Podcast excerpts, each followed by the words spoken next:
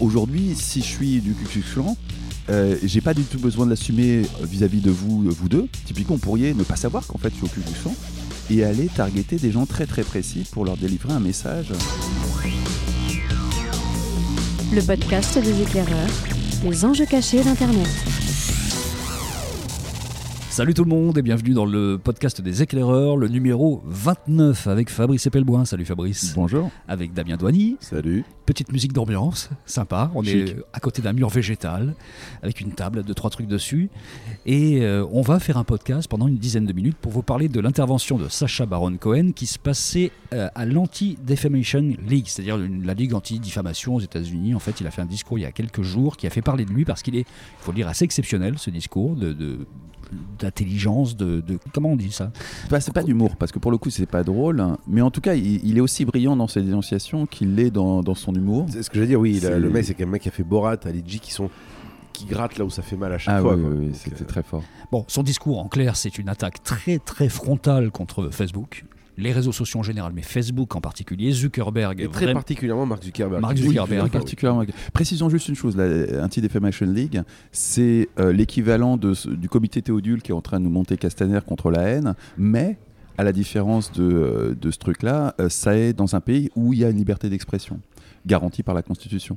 donc c'est quelque chose de beaucoup plus sérieux et, c'est quelque chose qui est, qui est pensé pour être une euh, un véritable poids politique et une, un mécanisme de balancier par rapport à une liberté d'expression qui est euh, totale et absolue aux États-Unis.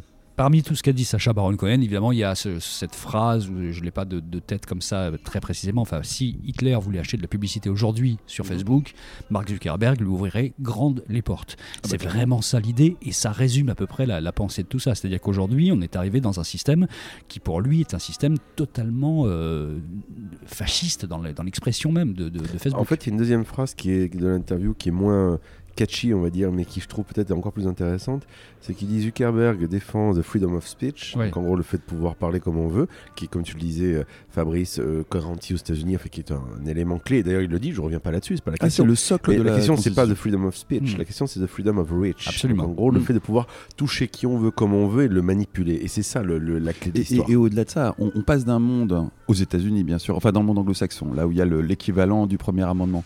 On, on, passe d'un monde où effectivement on pouvait être du Ku Et prôner ses idées publiquement à un monde où on peut le faire individuellement, à chaque individu. Donc on, peut prôner des horreurs sans que le voisin d'à côté soit au courant, puisse se saisir, puisse balancer une contre-argumentation, et ça change absolument tout. On peut aussi faire une petite cagnotte entre membres du Ku Klux Klan, un petit litchi, et puis acheter de la pub sur Facebook, ce qui est quand même totalement délirant. C'est-à-dire c'est ça, cette liberté d'atteindre des gens avec des discours qui sont absolument pas recevables. Mais sauf qu'aux États-Unis, il y a le premier amendement. La, notion de discours pas recevable n'existe pas. Encore une fois, il, ne faut pas perdre de vue qu'en France on n'est pas du tout dans un régime de liberté d'expression, mais vraiment pas.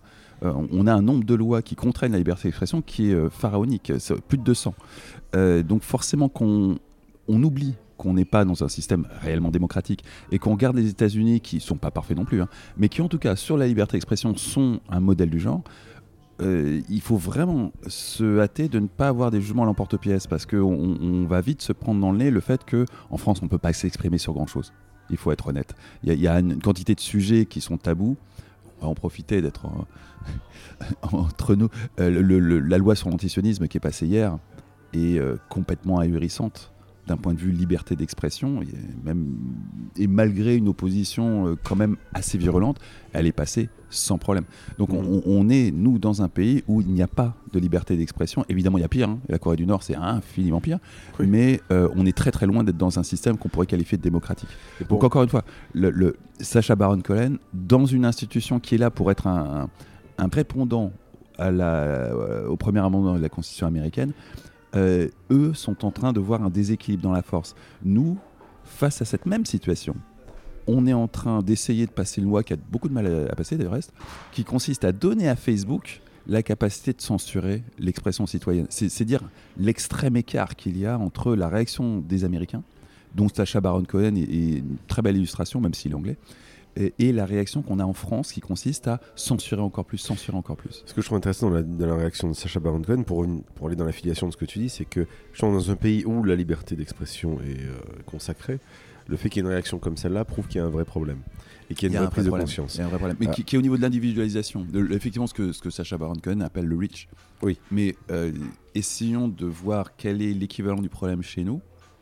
C'est certainement pas donner à une entité privée qui, euh, de l'autre côté de l'Atlantique, accorde effectivement la parole à Hitler, et euh, lui confier la capacité à censurer qui, Il y a des publicités qui sont coupées en France parce qu'elles ne sont pas recevables d'un point de vue éthique, par exemple, ça peut arriver. Mmh. Est-ce qu'aux États-Unis ça arrive? C'est ça la vraie question. Parce que dans ce pays de liberté absolue, est-ce qu'on a, est qu'on a l'idée que de temps en temps on peut aller trop loin dans les discours, à part quand il y a un morceau de sein qui passe euh, sur une finale C'est autre chose de sein. Essayons de pas utiliser le, le, coup ah, du sein pour. Euh, c'est aussi le premier producteur de porno de la planète. Donc ça.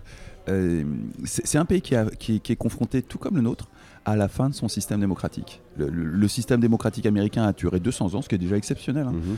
Euh, le, nôtre a à peine plus de 70 ans. Euh, et il est effectivement en train d'arriver à sa fin. C'est terminé. Euh, et c'est terminé du fait de la confrontation de la technologie et du fait que, bah, aujourd'hui, si je suis du Ku Klan, j'ai pas du tout besoin de l'assumer vis-à-vis de vous, vous deux. Typiquement, on pourrait ne pas savoir qu'en fait je suis au Klan et aller targeter des gens très très précis pour leur délivrer un message. Alors voilà, pour revenir sur le, sur le sujet le de fond, c'est celui-là.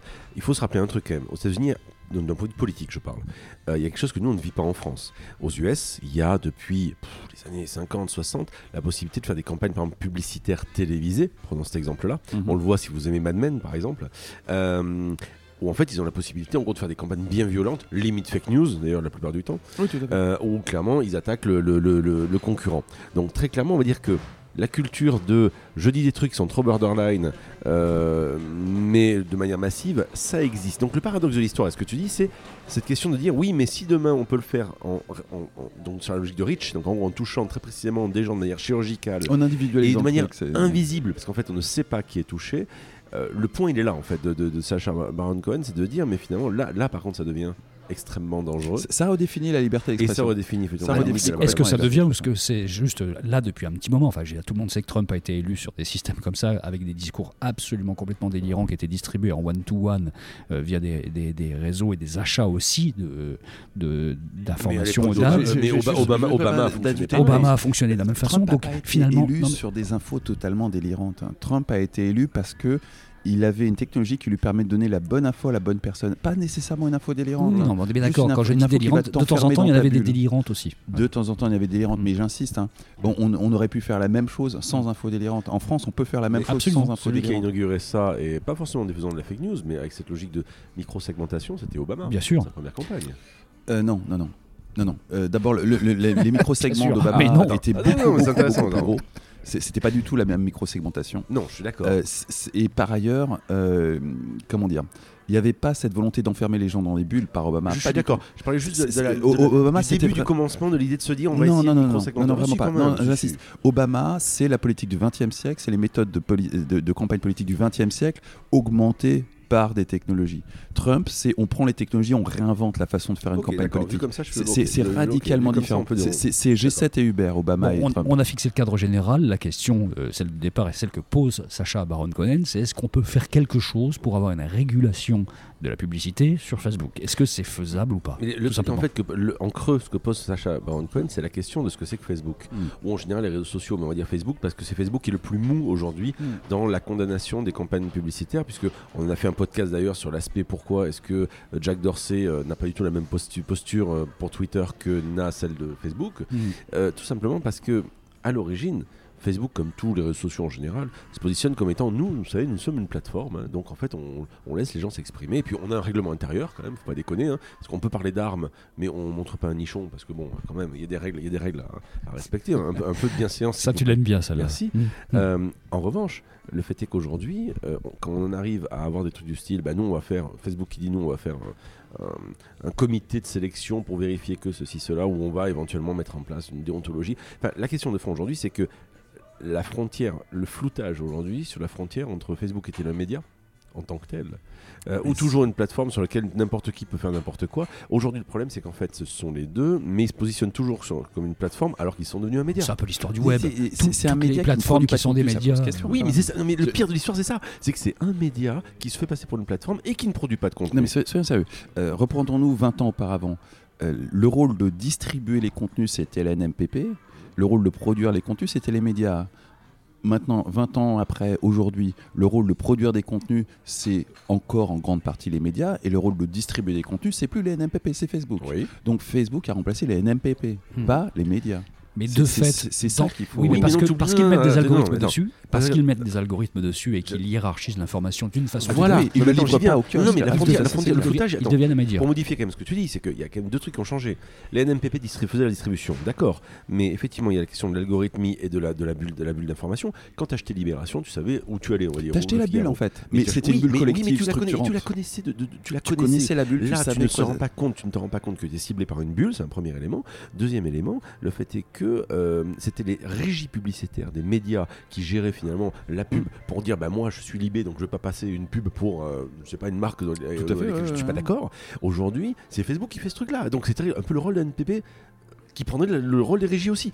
Plus cette logique de ligne éditoriale, mais l'éditorial adapté à tout à chacun c'est voilà le, ah le modèle n'est plus tout le. C'est toutes les règles. Pour avoir monté une plateforme, il y a que c'est pas un média. Pour avoir monté une plateforme il y a une dizaine d'années qui hébergeait, euh, je sais pas, 50 000 blogs, quelque chose comme ça, et me considérer comme une plateforme parce que c'était plus pratique, comme tout le monde et comme YouTube ah bah, et comme Dailymotion et comme tout le monde à l'époque, on était dans cette contradiction là, c'est-à-dire que de fait, on pouvait devenir rapidement, si on éditorialisait un tout petit peu en homepage, par exemple, ce que fait YouTube, les informations en disant je mets telle vidéo en avant, on devient d'une certaine façon un média. Mm. On devient un média de fait. Et on ne peut pas en assumer les conséquences parce qu'on a trop de contenu au bout d'un moment pour pouvoir les gérer. C'est tout simple. Et donc on est dans cette contradiction-là qui existe depuis à peu près euh, le, le Web 2.0, qui est on ne peut pas être à la fois un média, une plateforme, et assumer les deux rôles. Donc chacun se réfugie derrière je suis une plateforme, ce que fait Zuckerberg. C'est ça qui est insoluble comme histoire. Il y, a un autre truc, euh, c'est que fondamentalement, on n'est pas en mesure, nous Français, enfin nous, euh, eux, gouvernement français, d'imposer quoi que ce soit à Facebook. Ça, on l'a vu euh, il y a très peu de temps avec la réplique de Trump à la taxe GAFA. Nous ne sommes pas en mesure d'imposer quoi que ce soit à ces entreprises. Ça n'est pas possible. Si jamais on le fait, il y aura des mesures de rétorsion, c'est clair, c'est net. Et pour une fois, on peut reconnaître à Trump euh, l'absence totale de langue de bois. Il a très clairement annoncé la couleur. Donc on, est face à des entités qui sont pas tout à fait des États, enfin quand même, quasiment 2 milliards. Euh, euh, qui bah, sont des, entités troisième pays mondial virtuel qui sont des entités pas tout à fait supranationales parce que fondamentalement le Cloud Act et les origines InQtel de, de Facebook font que c'est quand même une entité très américaine mais c'est très clairement pas une entreprise dans, euh, qui va pouvoir obéir à un État. Le seul État à laquelle elle obéit, c'est les États-Unis d'Amérique, rien d'autre. Et euh, autre élément, le seul élément qui lui, qui lui qui, le dicte, c'est de faire de l'audience, de l'engagement, parce que le modèle économique fait que plus tu as de l'engagement et des gens qui regardent, et plus tu gagnes de l'argent. Et donc logiquement, euh, comme d'ailleurs disait Sacha Baron Cohen dans, dans, son interview, le modèle économique inhérent fait que logiquement les euh, les publicités ou les messages négatifs ou qui, on va dire, génèrent de l'engagement sont ceux qui très souvent te révoltent et pas forcément les bonnes mm. nouvelles. Donc logiquement, euh, c'est un système qui creuse lui-même cette logique de euh, d'enfermement dans des bulles négatives, de division, et de, micro-fragmentation de la société et de, de, désastres qu'on connaît aujourd'hui. Pour hein. revenir à ce que tu dis sur le côté supranational, on va dire de la chose, c'est qu'en fait, ils n'en ont rien à foutre de, cette logique-là. Ah mais un point. C'est impressionnant. À la différence d'un politique qui, à la rigueur, pourrait se dire euh, là, euh, si la société se micro-fragmente, peut-être que je vais me prendre un truc dans la gueule à un moment.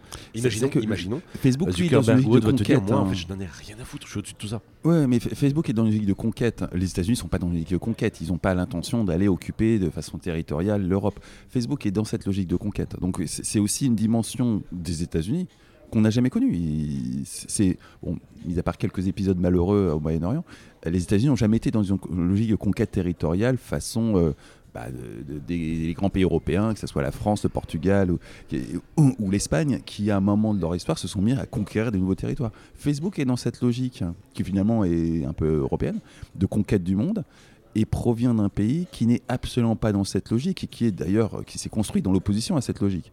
Donc on, est sur quelque chose de très très très étrange d'un point de vue presque géopolitique. et de toute évidence d'extrêmement dangereux. Je pense qu'on va garder ça comme conclusion parce qu'on s'est bien rendu compte que là, il n'y a pas de réponse euh, radicale à donner euh, au discours de Sacha Baron Cohen qui restera un grand discours, quoi qu'on en dise. De toute façon, c'est quelqu'un qui aura mis des mots très très clairs sur une situation au moment précis. Malheureusement, on pourra juger dans 10 ans que ça n'aura pas changé grand chose parce que la situation est déjà un petit peu vérolée et compliquée. Ah, la, situation est dégénérée dans des proportions. Moi, moi, Sacha euh, Baron Cohen m'a fait penser à un truc quand, il a eu son discours.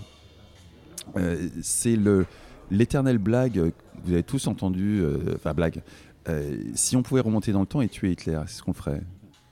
Et là, si on pouvait tuer Zuckerberg, est-ce que tu es légitime à tuer Zuckerberg? Quand tu vois l'impact de son entreprise sur le monde et le, côté dévastateur de son entreprise Est-ce que tu es légitime?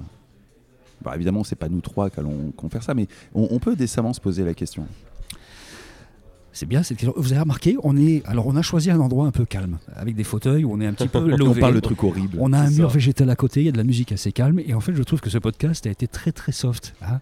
Entre gens de bonne compagnie, il y avait un petit côté euh, Cato, euh, le, lapsus révélateur, côté. Il était le seul Cato. du ça tout. la minorité C'était vraiment le, côté très club anglais. Il y avait un petit côté comme ça, et ça nous a permis de nous étendre, y compris dans le temps, puisqu'on en est à 16 minutes, ce qui n'arrive jamais. Allez, on se retrouve la semaine prochaine avec un podcast beaucoup plus nerveux. Vous allez voir ça. Salut les gars. Salut. Ciao.